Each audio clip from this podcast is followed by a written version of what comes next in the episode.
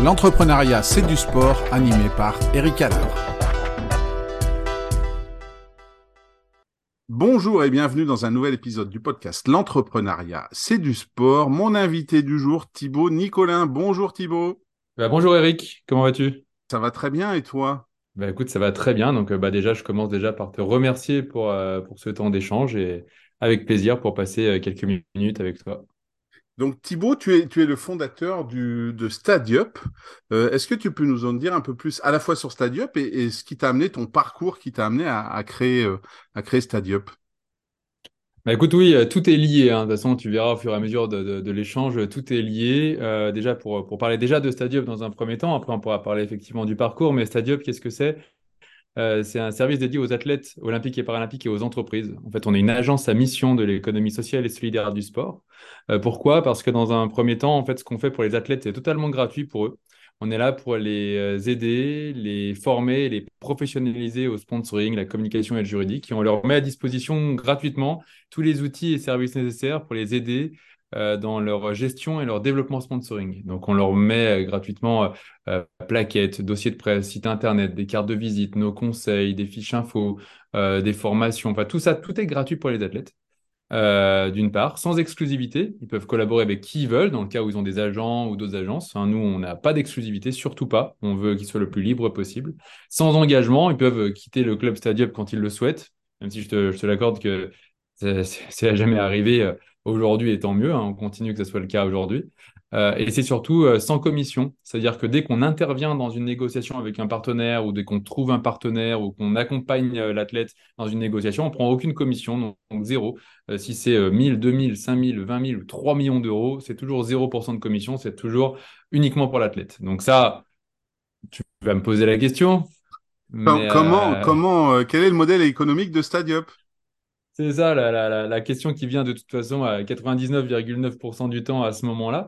Euh, bah on a basé notre business model en fait sur les prestations ensuite qu'on propose euh, aux entreprises euh, pour faire vivre les partenariats. On oublie trop souvent qu'un partenariat il doit vivre. Un partenariat c'est pas uniquement une signature et un chèque.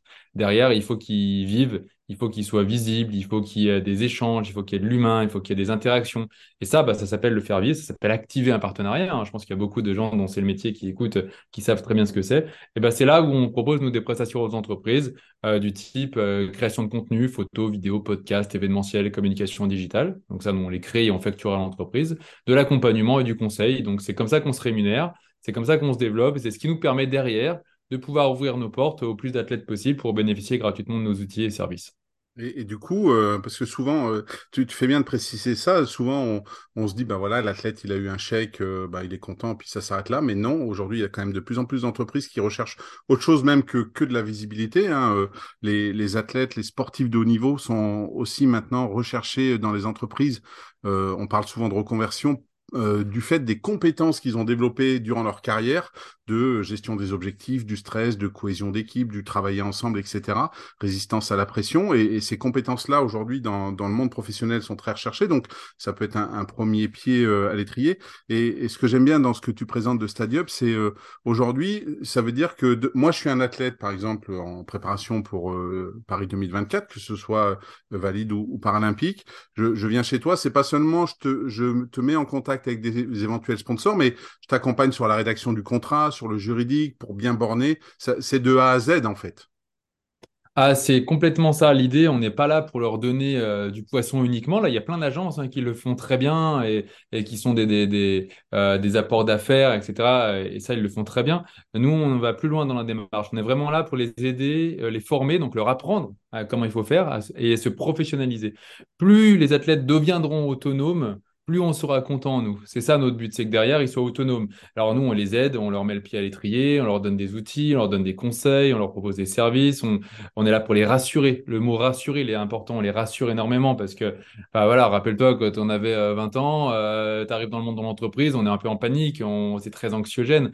Alors quand tu es un athlète de 20 ans euh, ou 25 ans ou même plus, mais qui ne connaît pas le monde de l'entreprise, c'est très anxiogène. Donc on est là pour euh, bah, le faire en sorte de les accompagner pour les aider le mieux possible. Donc il y a vraiment cette volonté euh, de les faire grandir euh, et de grandir ensemble avec eux là-dessus. Et du coup, je, suppose que si tu as fondé cette entreprise à mission dans le domaine du sport, c'est que tu aimes le sport. Comment comment t'en es arrivé là Comment t'en es arrivé à fonder Stadium? C'est quoi un petit peu ton parcours, Thibaut? Alors écoute, pour te faire la version courte, parce que sinon euh, on va devoir faire un podcast qui va se compter en plusieurs heures, on va l'éviter. Je vais te faire une version courte, mais c'est vrai que j'ai toujours été animé par le sport. Euh, jamais été un grand sportif en tant que tel, euh, physiquement, etc. Non, ça n'a jamais été mon fort. J'ai toujours aimé le sport, mais j'ai toujours aimé ce qui en découlait du sport, à savoir réunir, rassembler, l'inclusivité, toutes les belles valeurs du sport. Alors voilà, c'est pas du pipeau, c'est vraiment ça qui me plaît. tu vois, moi, ce qui me fait vibrer, euh, c'est par exemple une Coupe du Monde de foot. Au-delà de l'aspect sportif, c'est l'aspect on se retrouve, tout le monde est dans la rue, tout le monde est gentil avec les uns, on s'encourage, on se connaît. Il y, a, quelque chose qui se passe qui est, où, simple, où seul le sport euh, arrive à faire ça. La musique, un petit peu, on va, leur rendre aussi ça. Euh, mais le sport a, cette faculté à, véhiculer de valeurs qui font avancer la la société et qui font progresser la société. C'est en ça que j'aime beaucoup le sport. Et moi, j'ai toujours travaillé dans le sport. Donc, effectivement, à la fin de mes études en 2011, donc diplômé d'une école de commerce, j'avais fait euh, plusieurs de mes stages dans le sport, à l'Olympique lyonnais deux fois, euh, chez eSports, où j'étais assistant chef de produit aussi euh, sur FIFA pendant mes études. J'ai travaillé sur le Tour de France aussi pendant mes études. Donc, déjà très marqué sport. Hein. Je pouvais pas, je pouvais difficilement faire autre chose.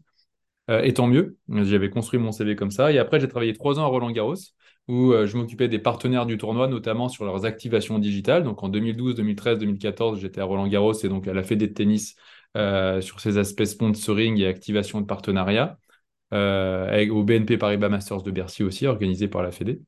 Et pendant cinq ans, donc au Comité olympique, donc au CNOSF entre 2014 et 2019, donc le Comité national olympique et sportif français, représentant du CIO en France, représentant de l'équipe de France olympique, donc des athlètes qui vont aux Jeux olympiques donc entre 2014 et 2019, à savoir Rio 2016 en termes de Jeux Olympiques et Pyeongchang 2018 pour l'hiver. Euh, et c'est là que, voilà, quand on est au cœur du sport français, en pleine période de la candidature et de l'attribution des Jeux de Paris 2024, euh, on est vraiment euh, dans le, dans le cœur du réacteur. Donc c'est là que l'idée de Stadium est.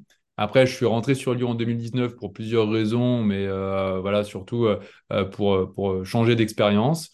Euh, j'ai travaillé quelques mois dans l'événementiel sportif, mais au moment du Covid, c'était pas le choix le plus judicieux.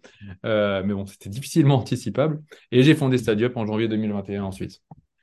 Eh ben, écoute, une belle expérience, comme tu l'as dit, euh, les valeurs du sport sont fondamentales et permettent de changer la société. J'aime bien ce, ce discours. Du coup, on arrive tout de mm. suite à, la première question habituelle pour mes invités, qui est mm. euh, qui est normalement dans, dans quel sport euh, tu aurais aimé être un champion? Alors, tu l'as dit, tu aimes le sport pour ce qu'il est. Euh, aujourd'hui, Stadium, il y a, y a, combien Tu vous suivez combien de sportifs? Au sein du club Stadium, il y a 80 athlètes en route vers Paris 2024, encore plus demain. on aurait aimé qu'il y en ait même encore plus, mais on était obligé de faire une sélection parce qu'on est une équipe de 5, donc on est obligé de, euh, d'encadrer ça le mieux possible. Donc on est 80. J'espère qu'on sera plus demain. Et la vocation et l'ambition de Stadium, c'est de l'ouvrir à, des centaines d'athlètes euh, le plus possible, évidemment. Et ça représente combien de sports aujourd'hui au sein de Stadium euh, alors, on en a comptabilisé 34 différents. Alors, après, pareil, tu peux décliner en discipline, hein, parce que tu sais, on différencie sport et discipline, mais 34 aujourd'hui sports différents. et je pense qu'on touche à peu près tous les sports olympiques et paralympiques, à quelques exceptions près. Euh, mais euh, le but, effectivement, il est d'être le plus éclectique possible euh, dans tous les sports olympiques et paralympiques. Et du coup, alors, dans, quel sport tu aurais aimé être un champion ou, ou, alors, tiens, je vais changer un peu la question puisque tu parles beaucoup d'olympisme. Si demain, je devais t'offrir une place pour un événement au JO Paris 2024, quel est le sport que tu choisirais? Le sport où tu te dis, ouais, c'est ça que je veux. Ah, le changement, euh, tu vois, de, la question de dernière minute. Est-ce que je vais pouvoir donner la même réponse peux répondre aux deux. Hein. non, mais c'est très bien, c'est une très bonne question. non, j'aime beaucoup la question. Euh, et de toute façon, ça revient un petit peu au même dans le sens où euh, j'aime l'idée que le sport rassemble, comme je te l'ai dit tout à l'heure. Donc, si tu devais m'offrir une place, bah déjà, je te remercie. je te donnerai mon, mon adresse. non, mais au-delà de ça, c'est vraiment une expérience où il y aurait une vraie communion entre les athlètes et, euh, et les supporters. Euh, là où il faut que ce soit la fête, où on, où il y a un message positif, où on sent qu'il se passe quelque chose, quoi, qu'il y a quelque chose dans l'air. Donc là, comme ça, il y, en a plein. Hein. c'est la, magie du sport, c'est la magie de l'olympisme. Évidemment qu'une finale de 100 mètres, il y a une espèce d'ambiance, il y a, quelque chose, ça fait, ça fout les, poils, hein, comme on dit. Et rien que d'y penser, ça me fout des poils, tu vois. Euh, donc oui, euh, je choisirais quelque chose euh, où on sent qu'il y a une communion entre tout le monde, et on sent où tout le monde est, est, est heureux d'être là. Euh, et qu'il y a quelque chose dans l'air qui, qui marque euh, des hommes et des femmes. Et ce serait une discipline comme ça que je choisirais. C'est vrai que, j'ai jamais vécu de, de, finale de 100 mètres olympique en direct, mais d'avoir ce stade qui, qui, se tait, 80 000 mm. personnes, et, mm. et, au coup de, du starter, bah, tu as un bruit énorme, et 10 secondes après, c'est fini, quoi. Ouais, c'est une explosion et effectivement, c'est c'est l'unisson qui soit euh, euh, énorme ou le silence. Cet unisson dans un stade de, de 80 000 places, euh, plus ou moins en fonction des endroits, mais c'est ça qui est qui est juste dingue. C'est il euh, y, a rien de mieux qu'un stade pour ressentir ces émotions-là. Et d'où le terme stadiup. Pour info, pour l'anecdote, j'en parle comme ça, j'en parlerai rarement. Pourquoi on, on s'appelle stadiup Parce que je voulais un, un, terme, un, une base du terme autour du stade, parce que c'est là où se passent les émotions, c'est là où se passe le sport, c'est là où, on réunit les gens. Et up, dans le sens euh, faire progresser, grandir, se développer. Euh, donc, tu vois, c'est le terme stade, pour moi, il est important et l'endroit où où on vit des belles choses. Et du coup, je reviens quand même à la question initiale. C'est quoi le sport dans lequel tu aurais aimé être un champion? Bah écoute, la question, je vais pareil, je vais, c'est dur de donner un sport, mais il y a plein de sports. En fait, je pense qu'on différencie le plaisir. Donc, le plaisir de la pratique, là, j'en aurais plein. Mais j'ai pas envie, de, si je devais choisir, si je devais être une star dans un sport, je choisirais pas forcément un sport où je me fais uniquement plaisir. Euh, là, aujourd'hui, j'aimerais choisir un sport où ma notoriété ferait que je peux faire avancer les choses. Euh, ma, où ma notoriété ferait que euh, je peux impacter la vie de, des gens autour de moi à travers mes discours, à travers mes gestes, à travers euh, mes, valeurs. Et c'est ça, tu vois, euh, les grandes stars du sport, on les connaît, il n'y a pas besoin de les nommer hein, en France et à l'international. Là où je les admire, c'est pas tant pour l'aspect sportif, parce que là, ils sont tous égaux, ils ont tous, ils se donnent tous au maximum et ils ont tous des, valeurs à faire valoir et des, niveaux incroyables à faire valoir, mais c'est leur capacité à faire changer les choses. Et euh, un Mbappé, pour pas le nommer, on parle du, King aujourd'hui en France, hein, mais euh, c'est ça qui me fascine, c'est qu'il peut dire quelque chose euh, et ça fait changer tout un pays, ça fait changer une mentalité. Euh, c'est une locomotive en termes de valeurs et de, de, et de messages à faire passer. Donc c'est voilà, ce serait un sport comme ça pour que au-delà de la performance, euh, je sente que je puisse euh, que j'ai pu faire évoluer la société. Mmh.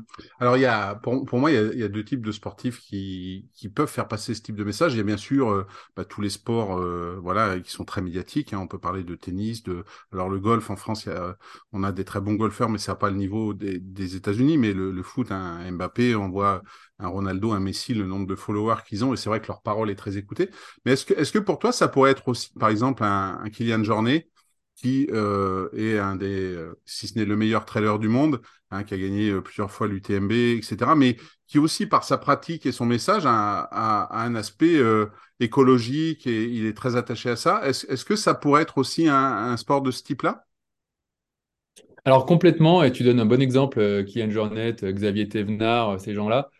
Euh, ils ont, pour moi, bah justement, ils sont dans cette même trempe alors certes, ils sont moins médiatiques, ils sont moins connus même du très grand public, euh, mais ils ont un impact tout aussi important sur des sujets qui leur tiennent à cœur.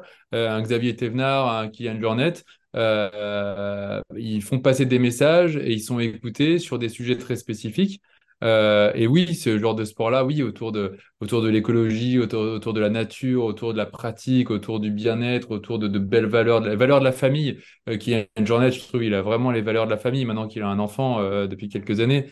Euh, oui, ça pourrait très bien être ces sports-là. Et tu donnes un bon exemple, c'est marrant. Euh, euh, ceux qui me connaissent bien vont, vont, vont, comprendre. Mais il y a quelques années, je m'étais mis à beaucoup courir. j'ai un peu arrêté depuis, mais la, la personne qui m'a donné envie de courir, c'était Kylian Jornet. Euh, parce que j'aimais sa manière de courir, la raison d'être euh, de, de, sa manière de courir euh, et les messages qu'il y avait derrière. Et, et, et, tous ces films, d'ailleurs, je ne sais pas si tu les as vus, sinon je te les conseille, hein, évidemment, ces films qu'il avait tournés autour de sa pratique sportive, mais ils sont incroyables. Ça donne envie de protéger la planète, ça donne envie d'aller de, de, en nature, ça donne envie d'aller en montagne. Et ça, en ça, ils sont incroyables, ces athlètes-là. J'ai lu ces livres également. oui, aussi, oui. Et, et, du coup, on, je, moi, je le, je sens un petit peu dans ce que tu décris de Stadiup, qui est, euh, qui est cette entreprise à mission, qui est pas seulement une entreprise qui est là, euh, euh, même, si pour, pour développer une entreprise comme Stadiup, bah, faut quand même avoir des finances, faut quand même faire du bénéfice et, tout ça. Mais je sens que c'est pas que ça qui t'anime. Pour toi, c'était important d'avoir que ta société, ce soit aussi, c'est aussi ce rôle à mission pour toi. Le sport, on, on le sent, c'est ça aussi. Hein. C'est pas que la performance, c'est pas que l'argent. Ah non, loin de là. Alors effectivement, dans un premier temps, bien sûr qu'on a besoin d'argent bah, pour payer des salaires, euh, pour grandir, se développer et aller au bout de ce qu'on, de nos convictions. Et aujourd'hui, bah, c'est le nerf de la guerre, on, on l'apprend à personne, euh, mais de l'argent utile. Euh, le dépenser utilement, à bon escient, pour de bonnes raisons. Moi, mon but, il n'est pas de m'acheter une Ferrari dans quelques années. Mon but, il est euh, de subvenir à mes besoins familiaux, euh, de vivre correctement, mais derrière, de, donner du sens à mon quotidien et donner du sens même à mon existence, j'allais dire.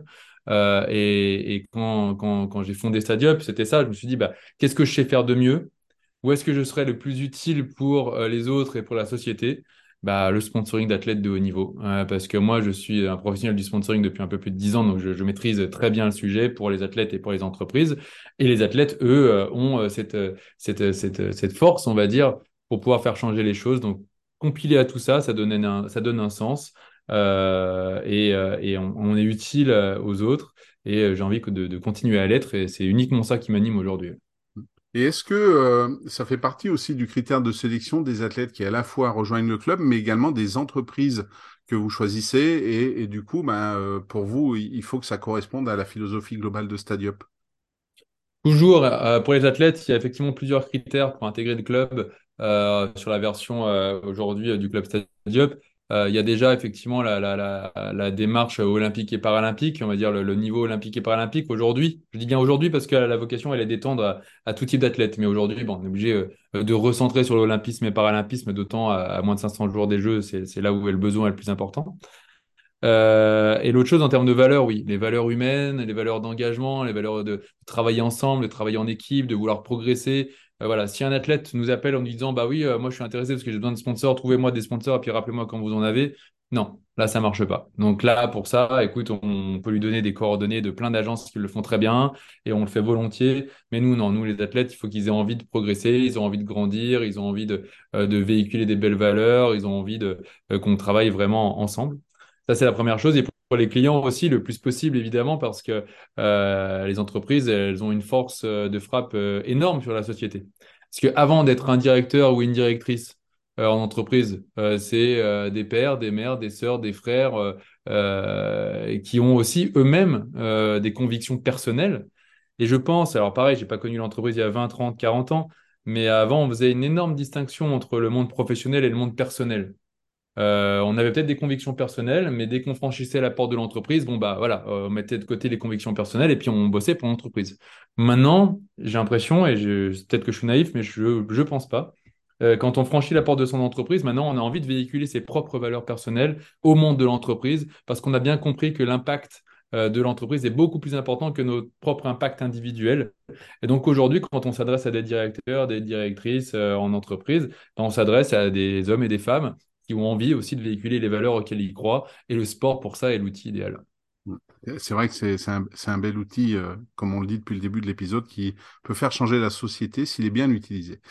Euh, mmh, exactement. Deuxième question, est-ce qu'il y, y, a un champion ou une championne qui t'inspire, ou peut-être plusieurs, ou qui t'ont inspiré dans ta jeunesse, qui ont forgé euh, cet amour du sport, et qui aujourd'hui, tu as parlé de Kylian Jornet, mais est-ce qu'il y en a d'autres qui, euh, parce qu'ils dégagent, parce qu'ils sont, euh, te font rêver ou te mettent des étoiles plein les yeux? Alors, euh, comme tout le monde, j'ai grandi avec des étoiles plein les yeux. J'ai des noms hein, d'athlètes qui m'ont marqué. Le tout premier athlète qui m'a marqué de, ma vie entière, c'était Edgar Gros-Piron quand il est devenu champion olympique à Albertville, parce que j'étais en maternelle, un Français, champion olympique à Albertville, donc à une heure ou deux de chez moi où j'avais grandi à Belay. Euh, qui plus est, ski de boss quand t'es gamin tu vois euh, faire du ski de boss et faire des sauts, euh, c'est le rêve de tout gamin quand tu apprends à faire du ski. Ça, c'est le premier athlète qui m'a qui m'a qui m'a donné envie de suivre le sport.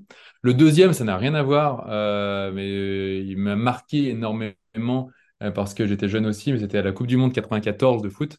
et voilà, j'aime beaucoup le foot et c'était Roberto Baggio. qui était la star de l'équipe d'Italie à l'époque, et qui m'a énormément marqué aussi. Donc, c'est les deux premiers athlètes dont j'ai le souvenir qui m'ont marqué. Et puis après, tout ce que je peux dire, c'est pas très original. Hein. On est tous pareils. Évidemment que moi, je suis la génération Zidane, etc. mais si je devais en nommer deux, qui pour le coup m'ont mis les, poils, comme on dit, pendant très longtemps, c'est Nadal et Usain Bolt. Euh, Nadal pour euh, deux raisons, même trois raisons. La première, c'est qu'il faisait du tennis et j'ai toujours aimé le tennis, j'ai toujours fait du tennis, donc c'était mon sport. La deuxième raison, c'est qu'à quelques jours près, on a le même âge. Euh, donc quand il arrivait à 15-16 ans, que je faisais du tennis et je vois ce, petit Espagnol de 15-16 ans qui a mon âge et qui commence à, gagner des matchs professionnels, je me dis, oula, mais qui c'est lui? Et j'ai toujours suivi, c'est mon idole numéro un, je pense, de toute ma vie. et la troisième raison pour Nadal, c'est ouais, ce qu'il représente au-delà du sport. Euh, justement, pour tout, toutes les preuves de, euh, qu'il donne en, lâchant rien, avec le mental, avec le côté humain, avec le côté même spectaculaire. C'est ça que j'aime. Euh, et Usain Bolt, c'est la même chose, comme ça je peux englober la réponse dans les deux. C'est qu'ils savent englober le spectacle et l'engagement et les beaux messages, les deux ensemble. J'ai l'impression que des fois en France, on a souvent tendance à différencier les deux. Il faut faire ou l'un ou l'autre. Soit tu seras bon, mais il faut que tu te concentres sur euh, le sport. Euh, soit tu t'engages, mais tu peux pas faire les deux. Ben, moi, je pense que si, justement, on peut faire les deux. Et on doit même faire les deux le plus possible à notre échelle. Et, ces deux-là, on parle de mastodonte, on parle de légende du sport, hein, mais je trouve qu'ils rassemblent et, ils représentent bien euh, ce que j'évoque là. Et c'est vrai qu'ils sont à la fois bons sur le cours et en dehors des cours, en dehors des stades. tu peux mm. rajouter un, Federer, hein, il y a toujours le. C'est qui le Mais quand tu es Nadal, tu sais, tu parles pas trop de Federer. Hein. Voilà, donc, je suis Nadal. C'est quand même des, des personnes, des, des sportifs qui, qui, ont une belle attitude. Un Nadal, on n'a jamais entendu de frasque sur Nadal, comme sur Federer. Comme, voilà, c'est euh, mm.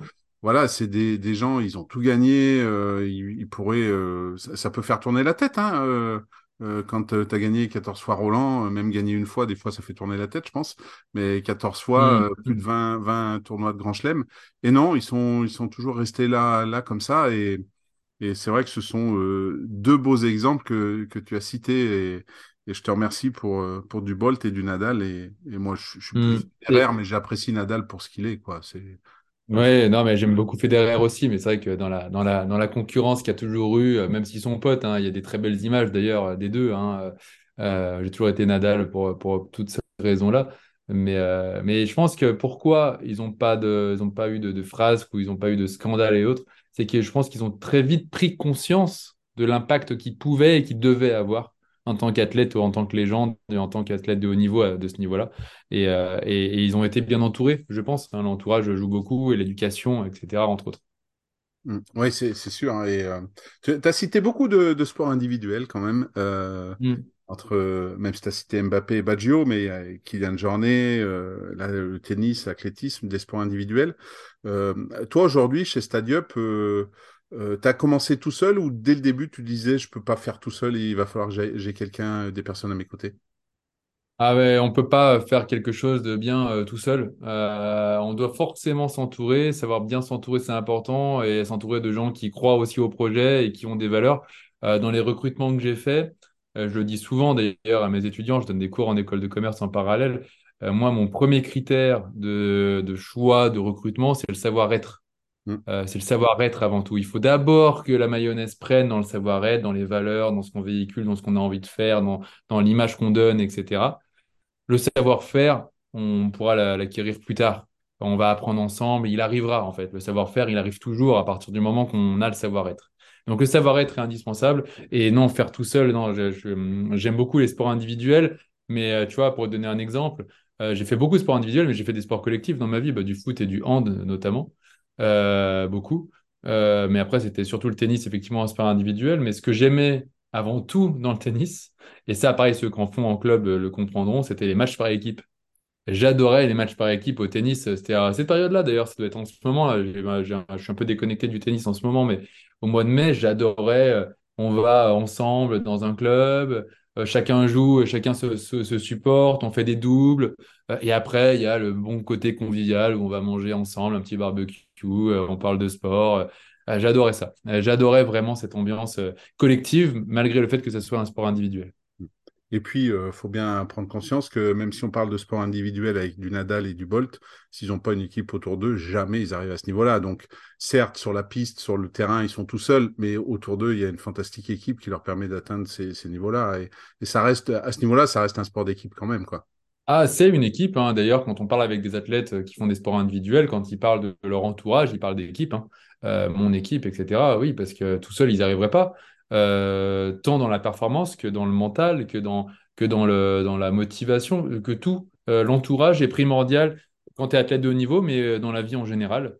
il faut savoir s'entourer de gens qui nous tirent vers le haut, qui nous poussent à être la, meilleure partie de nous-mêmes. Et, et, le sport, bah, c'est une très belle analogie de la vie, hein, au final. Et du coup, aujourd'hui, avec Stadiup, 5 personnes, c'est ça, hein, total. Tu, donc, tu manages. Est-ce que, est pour toi, dans, le style de management, euh, tu, vois un entraîneur sportif, un coach euh, aujourd'hui qui, de la manière dont il gère son équipe, avec euh, tout ce qui peut aller derrière, les égaux, les choix parfois difficiles à faire sur une composition d'équipe, est-ce que tu vois quelqu'un qui, en entreprise, pourrait être un bon manager par ce qu'il dégage? Est-ce que tu as un nom en tête? D'entraîneur Un athlète, tu veux dire, qui pourrait être un bon manager d'entreprise? Un coach, plutôt un coach, un entraîneur. Ah, un coach. Ouais. Euh, alors, c'est une bonne question. Euh, je maîtrise moins l'univers coach que l'univers euh, athlète en tant que tel. mais là, comme ça, pareil, bah, tu vois, en plus, c'est dans l'actualité. je, moi qui aime bien le foot, demain, il y a le match retour City-Real. tu as un Carlo Ancelotti ou un Zidane coach aussi. Pourquoi? Parce que c'est quelqu'un qui rassemble, qui réunit, qui fait confiance, euh, qui a une espèce de proximité aussi avec ses joueurs, qui leur donne le, cadre dans lequel ils vont se sentir le mieux euh, et qui vont les faire exceller par ça. Alors il y en a plein, les, mauvaises langues et puis euh, les ragots du café du commerce diront bah, c'est facile de gagner la Ligue des Champions quand tu as le Real Madrid et que tu as tous les bons joueurs que tu as. Mais c'est complètement faux cette réaction-là. Parce que euh, si tu n'as pas l'entourage, si tu n'as pas le cadre, si tu n'as pas la confiance, si, tu n'as pas euh, euh, finalement tout ce qu'il faut pour que ça fonctionne, ça ne fonctionne pas. Moi, si j'entraîne le Real Madrid, on ne gagnera jamais la Ligue des Champions. Hein. mais Ancelotti et Zidane, là-dessus, c'est là où ils sont très forts. C'est qu'ils arrivent, au travers leur qualité intrinsèque, à donner confiance et à faire en sorte que la mayonnaise prenne et à faire ce qu'ils font aujourd'hui. Donc, c'est des, des, très bons exemples aujourd'hui. Et je pense que s'ils étaient en entreprise, ils seraient tout aussi, tout aussi forts. T'es es quel type de manager, toi, chez Stadiup Qu'est-ce que qu'est-ce qui t'importe? Hormis, on a bien compris que déjà le choix initial de tes collaborateurs est, très important. Au quotidien, comment tu manages les quatre autres personnes qui travaillent avec toi? Je marche beaucoup sur la confiance et la confiance doit être réciproque. Mais à partir du moment que tu donnes ta confiance à quelqu'un, euh, s'il a le savoir-être, il te la rend. Euh, donc, je suis très souple, je suis très compréhensif, très empathique. J'ai énormément d'empathie dans la vie.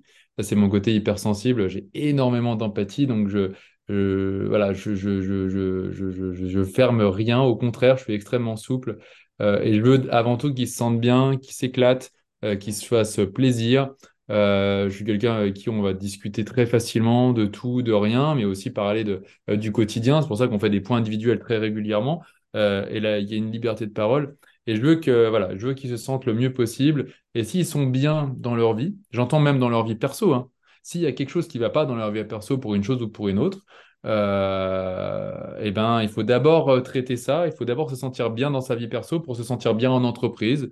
Après, il y en a qui diront, bah non, mais moi je préfère me focaliser dans le boulot euh, et je vais oublier mes problèmes personnels. Ça, c'est voilà, c'est très personnel, mais c'est très du cas par cas, c'est très de l'humain, et c'est comme ça qu'on fonctionne. et, encore une fois, je pense que le mot clé, c'est vraiment la confiance si la confiance est là et qu'elle est rendue, euh, on ira le plus loin ensemble et on, s'éclatera ensemble. Le côté plaisir au travail est important. Mm. Euh, plaisir et sens, c'est les deux mots euh, clés aujourd'hui qu'on veut donner dans son quotidien professionnel.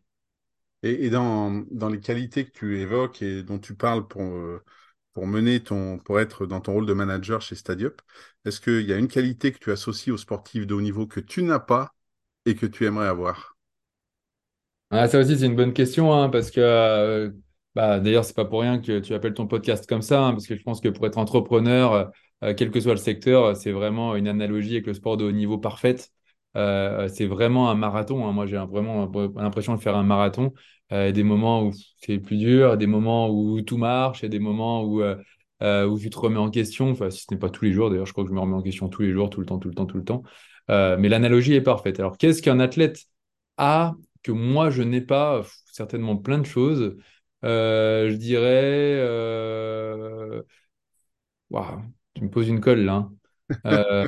c'est une sacrée pas, colle. le, pas le premier à réfléchir sur cette Ah bah oui, ouais, bah, tu me rassures, ça va alors.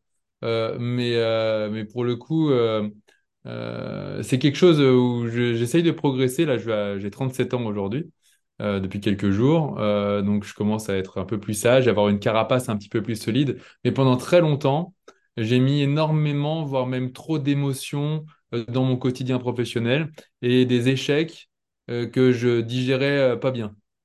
vraiment, la capacité de rebond, je pense que je l'ai toujours eu mais elle mettait plus de temps à arriver. Il y a des jours où ça m'a vraiment plombé le moral. Et là, je pense à des discussions que j'ai déjà eues avec mes managers dans ma vie euh, et qui me connaissent très bien. Euh, tu vois, je pense à Mathieu, là, je lui fais un petit dédicace s'il écoute. Euh, Mathieu Barnett, directeur marketing du comité olympique encore actuellement, qui a été mon manager pendant cinq ans.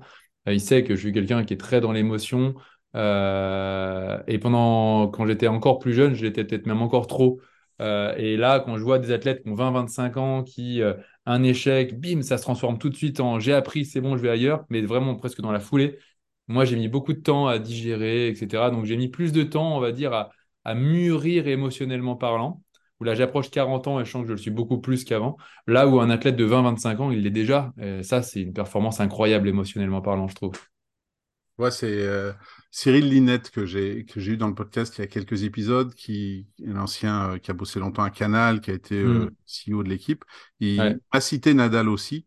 Et on parlait de Nadal, il disait ce qui est fou dans le tennis, c'est que tu peux écraser ton adversaire et en fait le plus beau point du, du match, tu peux le perdre en fait. Et, et, en fait, tu sais que tu rentres sur un cours de tennis, tu sais qu'à un moment tu vas perdre des points mais ben voilà, c'est tu peux faire un super service et l'autre il fait un retour fantastique et tu perds le point ou un passing shot et, en fait cette capacité de résilience, de rebond et de se dire bah j'ai perdu le point mais c'est pas grave, il y en a un autre qui vient. À la fois quand tu perds et te dire c'est pas fini, mais aussi quand tu gagnes et te dire bah c'est pas fini. Et, et ici t'es ça et c'est vrai que le tennis pour ça est fantastique parce que tu sais que de toute façon tu vas perdre des points. Hein, euh. C'est un très bon exemple.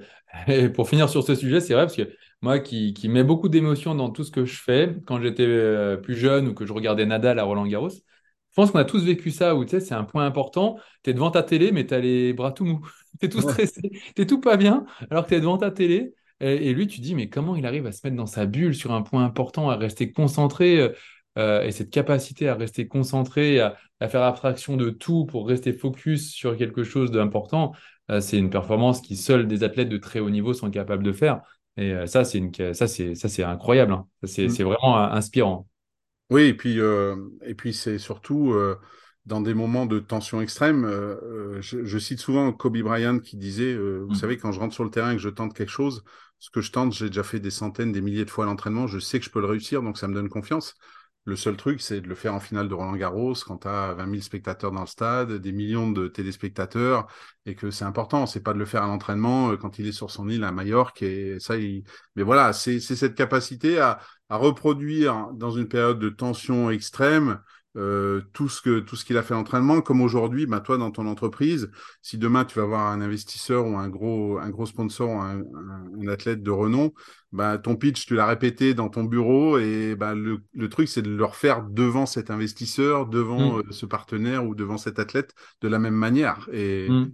et l'entraînement c'est la préparation et ça, quand on croit en soi, quand on croit en son projet et quand on fait les choses avec du cœur, euh, ce qui est mon cas par exemple dans l'entrepreneuriat et puis tous les athlètes qu'on évoque, bah, c'est là où tu arrives. Euh, quand tu as donné du sens à ce que tu fais, euh, bah, c'est là où finalement euh, tout est logique, tout vient et que tu te parles à, un grand PDG, une grande, présidente ou, à, quelqu'un dans la rue, tu mets la même conviction en fait. moi, je mets la même énergie à parler avec quelqu'un dans la rue que je connais pas que je mettrais la même énergie quand je parlais avec un, un gros investisseur ou un athlète connu. Euh, et c'est cette capacité à, faire le lien entre ses émotions et au sens qu'on veut donner à sa vie qui fait qu'on arrive à, exceller, je pense. Et justement, en termes de projet, c'est quoi le, les semaines et les mois qui viennent pour Stadium Tu l'as dit, à moins de 500 jours des Jeux, était quand même très typé olympisme pour l'instant. Est-ce qu'il y y a des choses que tu aimerais améliorer? Tu nous as parlé de, de société pour, euh, pour justement euh, que les athlètes puissent prendre leur place. Est-ce qu'il y a des projets de ce côté-là que, dont tu voudrais nous parler pour, euh, pour finir cet épisode? Alors oui, effectivement, j'ai un projet, un sujet, euh, et je profite de ton podcast pour l'évoquer. J'ai déjà évoqué à, à plusieurs personnes, euh, mais il faut le savoir qu'aujourd'hui, évidemment, euh, les Jeux sont dans moins de 500 jours. L'événement Jeux Olympiques va être une réussite. Euh, il y aura des belles images, il y aura des belles médailles, il y aura des larmes de joie, des larmes de, de, de, de tristesse, il y aura tous les ingrédients d'un événement réussi seront réunis. Et ça, j'en ai aucun doute là-dessus, que le lendemain des Jeux Olympiques et Paralympiques, on se dira c'était super. Sauf que c'est là que commence, en fait, l'Olympisme. C'est l'après-Jeux Olympiques. Et moi, sur mon prisme, oui. C'est l'héritage, en fait, qu'on va laisser. L'héritage, de... exactement. Pour ne pas le nommer, c'est l'héritage. Euh, l'héritage de l'événement, l'événement des Jeux Olympiques et Paralympiques qui va durer à peine quelques semaines, euh, sept ans de préparation, mais c'est derrière qui est le plus important. Et moi, sur mon prisme euh, d'athlète de haut niveau, il y a un sujet qui me tient à cœur euh, et qui, pour moi, est une solution pour euh, permettre un héritage de Paris 2024 pour le sport de haut niveau en France.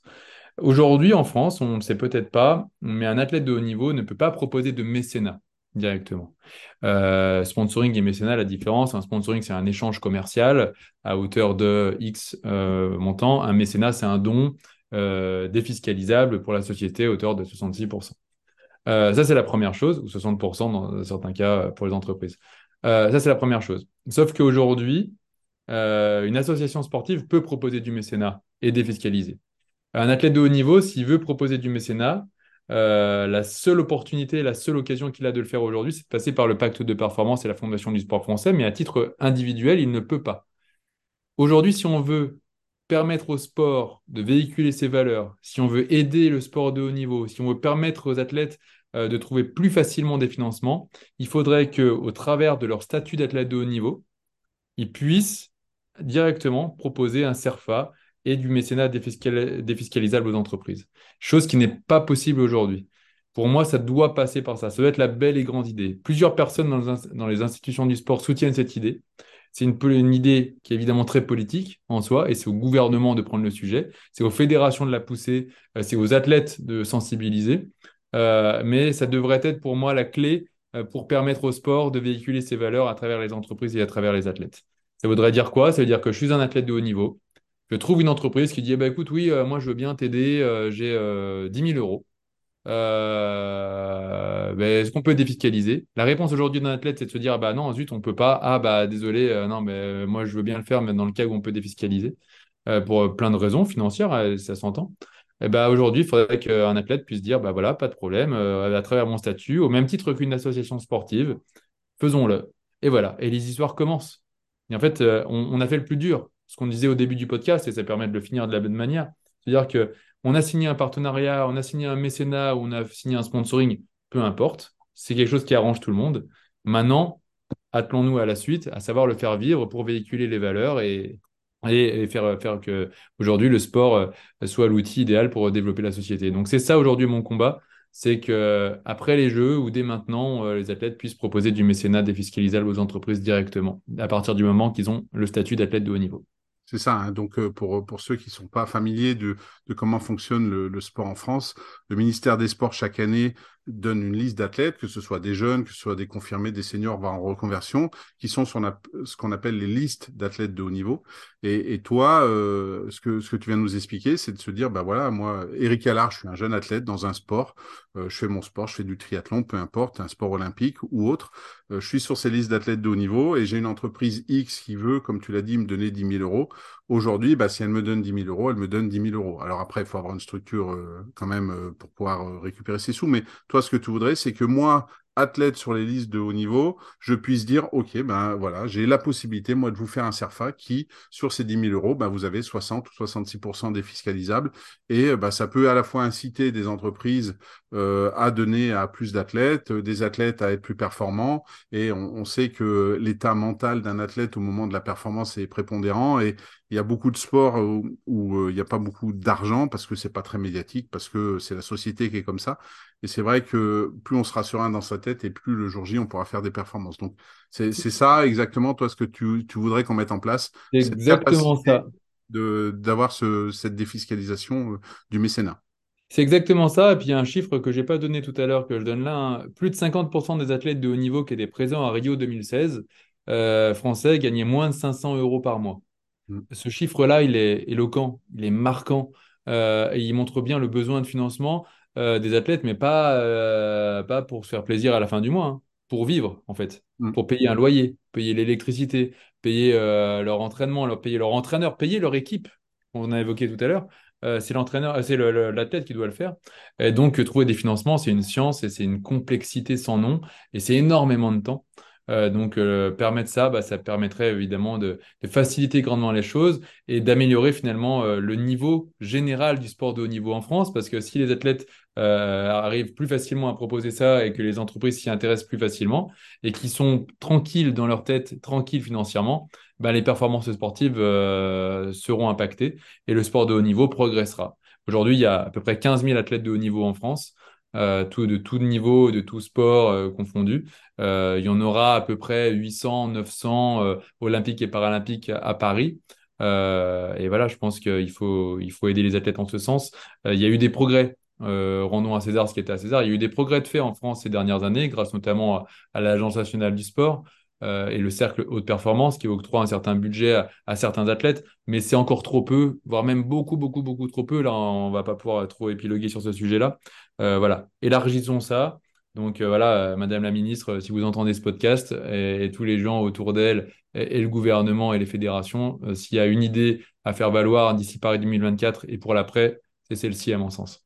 Eh ben, écoute, j'espère que Madame la Ministre écoute ce podcast on a parlé de la NS hein, qui avait été initiée par euh, une ancienne très très grande championne, Laura Flessel, mm. ministre des Sports. On, espère que vous allez écouter et aller dans ce sens-là qui permettrait d'augmenter les possibilités pour les athlètes et pourquoi pas d'atteindre ce fameux chiffre de 80 médailles qu'on entend un petit peu partout euh, pour 2024 qui va pas être facile à atteindre, mais moi je suis persuadé que avec les moyens, on pourrait y arriver. Et, quand je dis les moyens, c'est pas des milliards, hein. euh, c'est loin de ce chiffre-là. Très loin, et je finis là-dessus. Décidément, il y a plein de sujets. Hein, mais euh, effectivement, tu fais bien de parler de montant. Euh, le mot sponsoring fait souvent peur. On fait trop le lien avec Paris 2024, Roland Garros, Neymar, Mbappé. Non, soutenir un athlète de haut niveau, euh, c'est pas des montants comme ça. Quand on est une entreprise, on peut soutenir un athlète de haut niveau à partir de 2000, 3000, 4000, 5000 euros par an. Euh, alors, on met en face des choses qui correspondent à la valeur, évidemment, hein. mais c'est déjà énorme pour une très grande majorité d'athlètes. Donc oui, aujourd'hui, euh, aider des athlètes de haut niveau, c'est possible euh, euh, et, on compte sur tout le monde pour pouvoir le faire. Eh ben, écoute, Thibaut, merci pour cet échange. Si vous êtes des athlètes qui écoutez ce podcast, si vous êtes des entreprises qui avaient envie aussi de, soutenir des athlètes qui seront aux Jeux à Paris 2024, que ce soit valide ou paralympique, n'hésitez pas à vous rapprocher de, de Thibaut et de Stadiup. Merci beaucoup Thibaut pour cet échange. Merci à toi, Eric, surtout pour ce temps d'échange. C'était passionnant. Donc, euh, et merci à tout le monde pour l'écoute également. Mm. Et puis, bien sûr, vous aurez dans euh, la description de l'épisode tous les liens pour euh, retrouver Stadium, pour retrouver Thibaut et commencer de belles collaborations avec toute son équipe. Et à tous les auditeurs, je vous donne très vite rendez-vous pour un nouvel épisode du podcast L'entrepreneuriat, c'est du sport.